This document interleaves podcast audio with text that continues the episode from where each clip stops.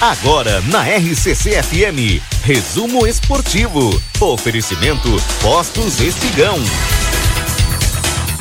Espigão e Feluma, a gente acredita no que faz. E obviamente a gente vai trazer aqui, né, o resumo, a resenha do que aconteceu né, dos dois jogos do tanto do Grêmio quanto do Internacional.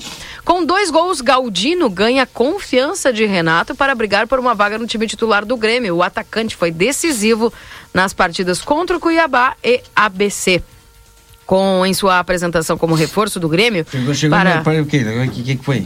Conseguiu? Não. Ah, Ah, ah, Chiquinho, então, tá feliz da vida. Em sua apresentação como reforço do Grêmio para a temporada 2023, Everton Galdino indicou que suas finalizações de fora da área com a perna esquerda poderiam fazer a torcida gremista festejar. Naquele momento, percebia-se a personalidade que não faltava ao paulista de 26 anos que chegava à arena como destaque do Tom Bense na última Série B.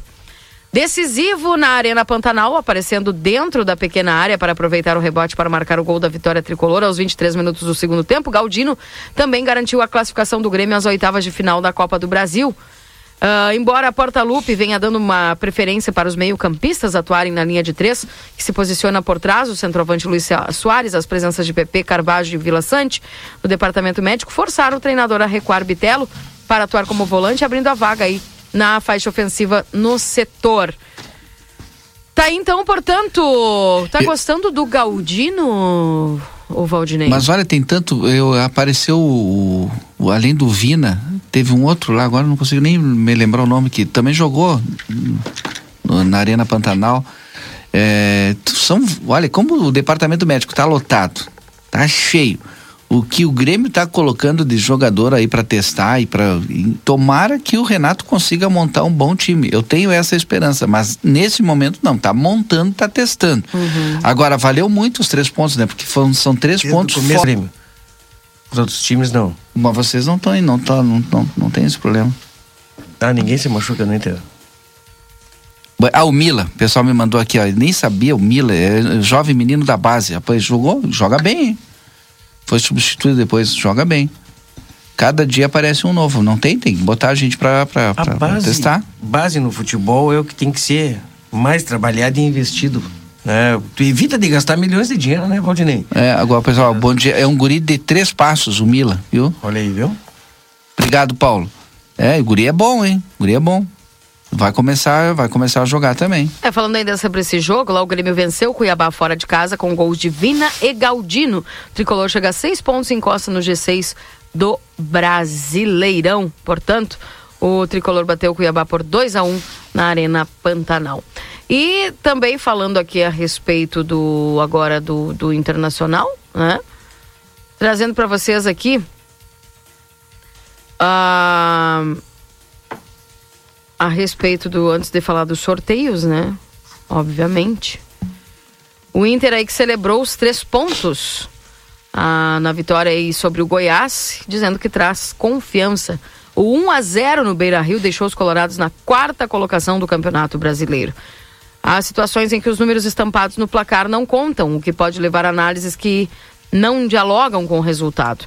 Ao final da partida deste domingo, no telão do Beira Rio, tinha desenhado a vitória de 1 a 0 sobre o Goiás pela terceira rodada do Brasileirão. Três dias antes, o Inter perdeu para o CSE por 2 a 1 pela Copa do Brasil. Qual atuação agradou mais o técnico Menezes? A do jogo contra os alagoanos. Qual resultado fez o treinador colorado abrir o sorriso mais largo? Sem dúvida, os três pontos somados aí diante dos goianos. E a principal razão para celebrar mais o placar do que o desempenho está na perspectiva que a vitória trouxe. É, a análise se dá na comparação da- também das escalações. No meio da semana em Maceió, o treinador utilizou seus principais jogadores desde o apito inicial. Contra o Goiás, uma série de titulares foram poupados no começo da partida, quando os visitantes apresentaram maior volume de jogo. Entre os bancários estavam Alan Patrick, é, e a alta minutagem da temporada fez o camisa 10 descansar nos primeiros 45 minutos dos confrontos. Ele entrou no intervalo para deixar a equipe um pouco mais redonda. Portanto, ah, o próximo compromisso do Colorado pelo Brasileirão será contra o São Paulo, domingo agora, Antes, tem o Nacional pela Libertadores em uma quarta-feira em que o Mano Menezes e os Colorados querem que o placar e o desempenho se unem e falem de maneira positiva a mesma língua. Dureza e os próximos adversários do Internacional, Marcelo Pinto, Ah, o teremos Grêmio aí. entra também aí, né? Tem o Grenal logo, logo ali na frente. né? É, agora tem o Nacional pela Libertadores e depois o São Paulo aí pelo Brasileirão. Todos os jogos do Internacional são complicados, né? E na maioria das vezes complicados por ele mesmo.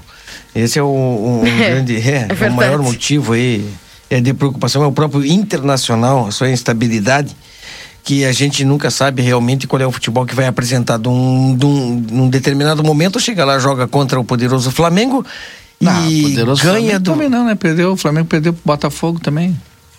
Trocou de Não, o técnico. Botafogo é líder Ah, agora, né? ah. Num determinado momento, o, O Flamengo no Internacional- ano passado, sim. Esse ano não. Deixa o Marcelo falar. determinado momento o Internacional vai lá e, e enfrenta o poderoso Flamengo. Olha nome por nome aí, tu me diz o que, que é, Valdinei. Mas não tá jogando bem. É outro detalhe, porque tu passou o. O ano passado o Flamengo tava encaixadinho. Keila. Assim como o Inter. Esse ano. Keila, não. o Valdinei ele tem que se entender nos comentários dele, pelo amor de Deus. Não, ele tem que se entender. É, porque a gente- eu procuro aqui, é, é claro, brincar sobre o futebol, nós tocar uma flauta. Mas o Valdinei uma hora diz uma coisa, outra hora diz outra. Não, eu não acho o Flamengo um bom time agora o Grêmio ano. tá se montando. O Grêmio tá, tá montando um time. Quando vê, o Grêmio tá pronto. Excelente time. Agora com o Soares nós vamos arrasar, nós vamos arrebentar. O pessoal até me mandou aqui aposentadoria geral no Flamengo. Tá todo mundo se Tá aposentando no bipolar, o Flamengo. Valdinei tá bipolar. Tá. Tá todo mundo se aposentando no Flamengo. Vem dizer que é um baita no time. Então tá, Valdinei Lima. Depois, depois do Internacional enfrentar o poderoso ABC e o Grêmio, o poderoso CRB. Tio Valdinei, quem- quem vem. Os jogadores tudo estão se aposentando no Flamengo porque o Flamengo é o Flamengo, infelizmente. Eu não gosto do Flamengo. Flamengo tudo favorece o Flamengo, mas é, o- é o time, a gente tem que reconhecer que nem o Corinthians, o poderoso Corinthians. Hein? Tá perdendo pra todo mundo aí, mas é o poderoso Corinthians, não é, Keila? E infelizmente a estabilidade do Internacional, que nós, infelizmente, também já estamos acostumados, né, Keila? Instabilidade do futebol do Internacional. Vai lá, enfrenta o Flamengo, ganha do Flamengo. É, eu não sei se o Valdinei tá lembrado lá 2021, os jogos do Grêmio e Flamengo, o que, que aconteceu na Copa do Brasil, né? Como é que é? Eu não Jogos lembro de aqui. Grêmio e Flamengo. É, memória seletiva. Bem curta, né? 4x0, não, é- não é 2x0. curta, não, não é curta, não. O- É seletiva. Seletivo. O, o Paulo Castro, grande Paulo Castro. Conhece Mandou pra mim, futebol. ele disse assim, como diz o Duda, me deixa o Marcelo me fazer pra Querência FM. Ah, eu não posso ter minha opinião. Agora eu não posso, posso ter minha opinião agora. Tá louco vocês dois, hein? Não, dá né, ter me falar opinião, do né? poderoso Flamengo, vamos embora. Tchau, eu volto no Boa Tarde Cidade. Contra quem joga o Grêmio? Contra o poderoso quem? A, a gente vai jogar contra o Inter agora, se prepara. Poderoso se Grêmio. prepara. Só pra, Poderoso só pra Prepara. atualizar aqui, o, o. Botafogo tá em primeiro, Fortaleza em segundo, Palmeiras em terceiro, Internacional em quarto na tabela aqui da, do, da, do Mas Brasileirão também da tá Série com A. um pontinho na frente do Grêmio, né? Valdinei foram três Ah. rodadas, Valdinei. Tu quer que tenha uns 50 pontos na frente? Fluminense tá em quinto, Cruzeiro em sexto e o Grêmio em sétimo, viu? Então se apresenta assim a tabela do Campeonato Brasileiro.